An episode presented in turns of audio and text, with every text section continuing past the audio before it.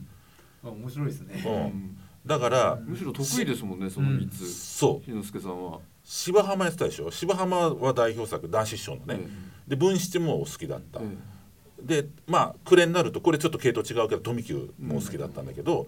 あの柳田とか、えー浜野とかは、えーなんていうのかな多分好きじゃなかったと思えうんう、うん、それからもちろんソライ豆腐も全然かんああいうのがあんま興味ないというかだったと思うんですよ、で柳田とかが結構今流行ってるなという気はするんですよ。あ結構やる人多いですね、うんなんかあうのん三教師匠でも聞いたことあるし、うん三教師匠は2回ぐらいあるなあーままた柳田かと思うとうんあの個人的には僕あまりあの話好きじゃなくて、うんなんかあの柳田始まるとまあ僕ですけどね僕はですけど、あなんかあそっか柳田格之進なんかいいな今日はもうもういいやみたいにななってしまうんですけどだから話し家さんとね感覚がちょっと違うのかもしれないですよねだから三越落語会が45年前に500回記念ってあったんですよ500回記念会を3夜やったんですけど、うん初日2日3日みたいなで小朝市長が出たんですはいトリでねもちろんその時も柳田だったんですよああでそれはまあ結構あの楽しみましたが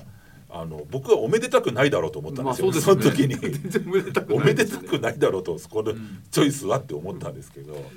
まうあん、最後はね一応まあなんかゆる許されてみなたいんなこととでなくね、ええうん、そうなんだよねあとあの今流行ってんのはあれです井戸の茶碗ああ井戸の茶ん碗めちゃくちゃ流行ってますよあそうですかえ結流行ってるっていうかだかからよくいいよくやるじゃないですかみみんんな、なうんみんなよくやりますうよね、んあんまり当たってないですけど私は井戸あのそう茶です碗にはか、うん、だから今挙げた演目ってそそれこそ志の輔師匠とか好きなんだよなだから師弟でもすごい方向性がね、うん似てるようで違うっていうかだと思うんだそうよでなすねうんまあ志らくになるとまたまた違いますもんね違いますよね。白く師匠も精力的にやってますよねやってますねですね。あれだけテレビ出てて、確かにあそうそう志らくも去年結構呉近くに久しぶりに京太郎さんとの京太郎師匠との二人会で行ったんですけど赤坂赤坂であの時分七もっといでしたもんねえあーそうですあの回は一席ずつですもんねいやあーでもあの時京京太都郎は二二席席やったんですよね前半で二席そうやだっ二席やりてましたねで後半はまああの志らく長江一石っていうえうん。あそうですねあれ不思議な回ですよねえ京太郎氏が二回続けて上がったんですそようねなんですようんし志らくさんって今あのー国立かなんかで会やってますっけあやってますねやってますねやってますよねやってますやってまねす、年4回ねで、 4回かあそうかそうかそんなもんかなんか定例のねやってますやってます、うんにぎわいでもやってますもんねそうそうそうそうあなれんか聞いてみたい気はしあまれすなんねて会でしたっけ国立のは白く、えー確かついこの間あったんですよ、うん僕そうです聞いてねないけど、うんなんだったっけなチャレンジとかそんなのいや自分でやりましたっけなんとかににに大百科じゃないなんかえーっとあなんそんな感じですなななんでしたっけあね落語大百科じゃないし、うん大善でもないしあでもそんなでもこの間あの正月の日に MX テレビで志らく 面白白かった山でのすねあれ面白かったです落語大全集だ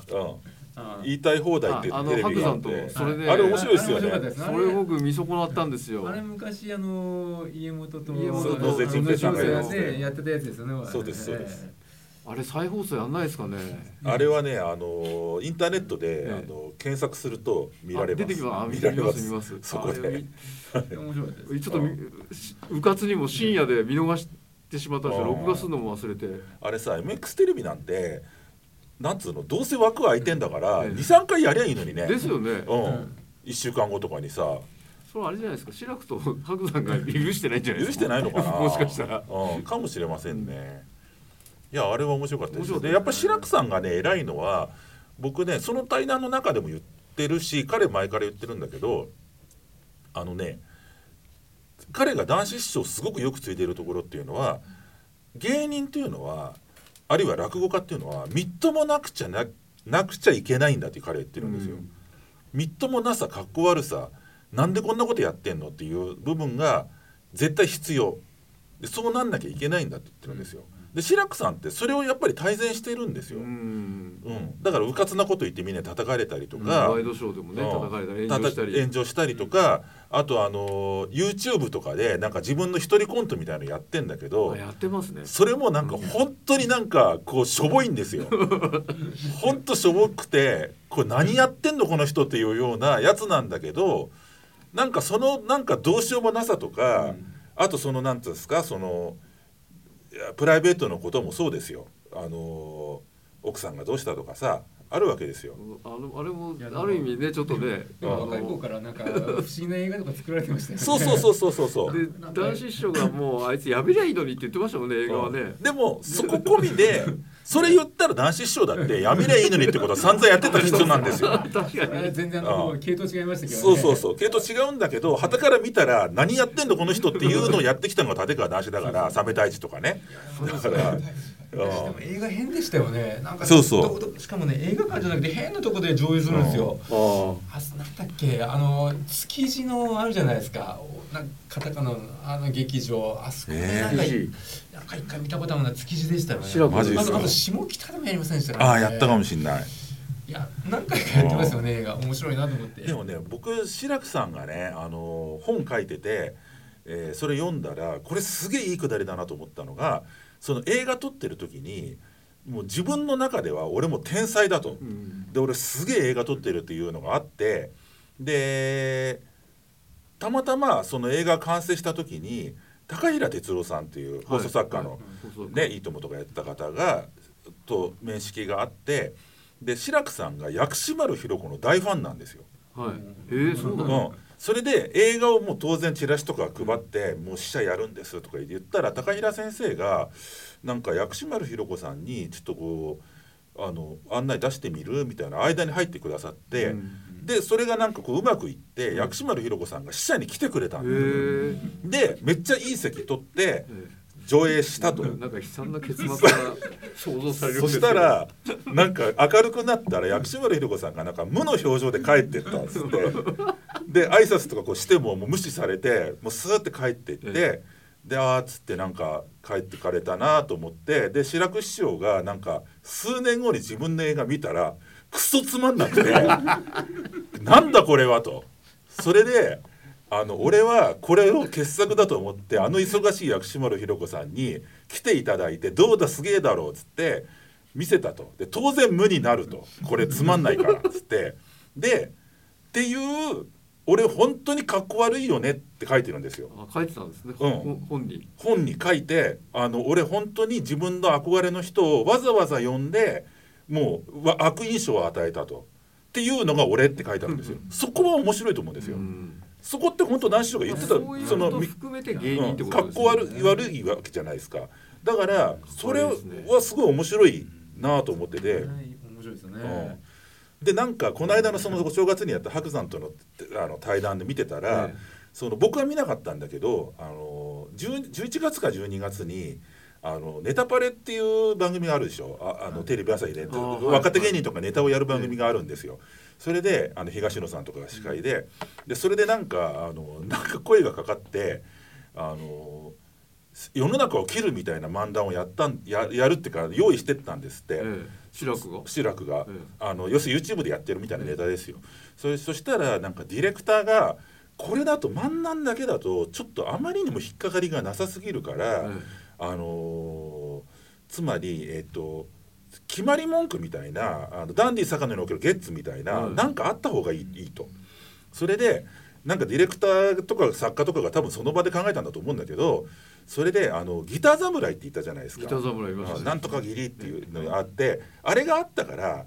じゃああのバター切りっていうのをやりましょうとパター切りバター切りでなんかあのーあれだよね」つって「麻生太郎がなんとかかんとかでさ」つって「バター切り」っていうのが決め台詞でええややるとでなんかやりたくなかったんだけどやったんですって。えそしたそのらネタバレでネットでめちゃくちゃ話題にな ってあの俺ブレイクしたっつってんですよ 白山相手にそれでえそれで白山がまた失笑したりするわけでし失ょ笑してましたそれでで俺見てなかったからその後で検索してみたのバター切りっつバっターて切り白くバター切りした人本当に全部面白い人が知らない人が面白いとか白くを見直したと かへえツボだとかみんな100人ぐらいと書いてて片切りそんでなんかそれも俺いい話だなと思ったんですようん別にやりたくもないんだけだけどそれもディレクターとかが考えたやつそうそうをそう提案されたのやったらなんかけ結構あの受けたんだよっつって言ってて、いいですねうん、で受けたんだよってなんかそこを自慢げに言ってるとこ もそれも白山に対そうしてそうそうそうそれも面白いんですよそのなんかあのダメさ加減もすごいいいいいんですよかっこよくないところはそれまた白山もねそういうのうまく受けますからねこそううでねすそうですででもねバタ切りは白山も 知らなかった何ですかそれっつって言う何ですかでも何ですすかそれも含めて白山は結構ねあのそうそうそうそうリアクション面白いじゃないですか、うんだから僕はねあのああえて言うとね志の輔師匠談春師匠にはそれがないのあないかもしれない格好悪さないんですようかえあー結構ええ格好しいですもんねいやもう完全にそうですよ、うんだチラシとかもかっこいいし、うんパルコでやったっつっても、こここれでパルコでこういうふうに打ち出したんだけど滑ったんだよっていう話はないわけですよあ志ないですねの輔師匠には。そうですね。それは違う。うんそれ家元を本当に全部見せてましたからね。家元はそうですよさらけ出しても家ね元は俺はダメだったっつってわざとひっくり返ったりとかそうですしてたから。そうですよねうん家元確かにあのひどい回もあったりしましたからね、もうこれは何なんだ一体っていう、うんやっ始まらないことありましたよありましたね。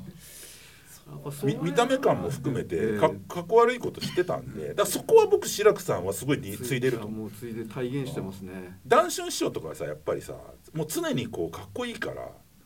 うん、でテレビの出方とかも、うんかっこいいのならいいけどバター切りはやんないわけですよ バター切りやんない絶対やんないわけですよ、うん、だからそこはすごいす僕はあのー志らくさんはそこは買い買う買えます買いますって失礼な言い方だけどあのすごいなうん面白い確かに、その去年の久々に志らく分子聞いてまあもちろん、ま、真面目にちゃんとやってるんであすごいいいんですけどまたちょっとしばらく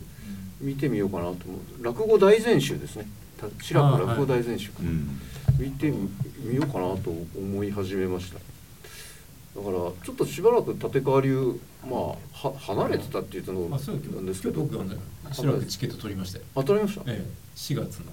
そのら国立いやブロッサム。あブロッサムあブロッサムか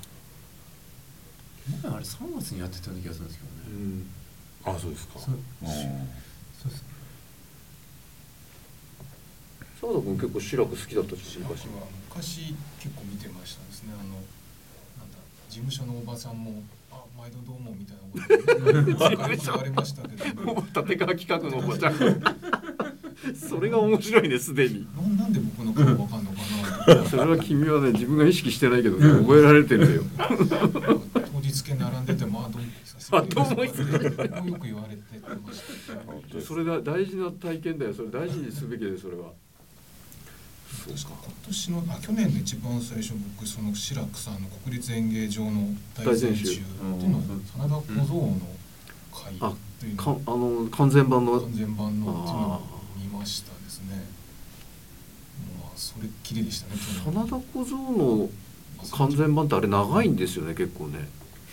どうなんですあのうちのせあれも薩摩に落ちたってやつ、うん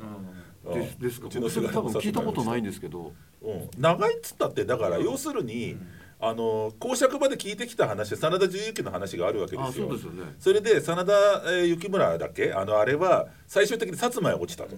ああ鹿児島へ落ちたあと、はいはいええっていうのが振りがあって、ええでそのあの子供いるじゃないですかあの子供が賢い子賢い子が要するに、えー、とおお母さんから両方からこうお金をね 10, 銭ぐらいせせしめて、やったーっつってなんか焼き芋買いに行くんですよ。あそれでさでうちのせがれも薩摩へ落ちたといういうそそれだけですなんよか。割とうんこう軽くやる時って賢い場面でおお親父が騙されるぐらいのとこしかそうそうそうやそらうそないでうすもんねそうですそうですあのあんまがそうですみたいな話そのうです時だから真田小僧っていうのはその真田幸村の真田幸村話みたいな小僧という意味だは旗のこうまああのそうそうそう戦士のそうですそうですネタですもんうね、んだから長いっつったってまあ多少つそうです追ね追加があるようくありんうますよねん多分おオチが分かりにくいからかもしれあないそうそううんうちの真田も薩摩へ落ちたかっていうのかなうんうちの真田も薩摩へ落ちたっていう下げだと思いますけどねそうだその浜野紀之でちょっとまた思い出したんですけどなんかあれ途中でそのん結局おとお父さんがすごいこうあのい希代の堀市でそうです息子が結構まだダメだっていうダメだっていううんうんで途中でなんかあの踊る踊りの芸人だかの女性の彫り物を彫ったり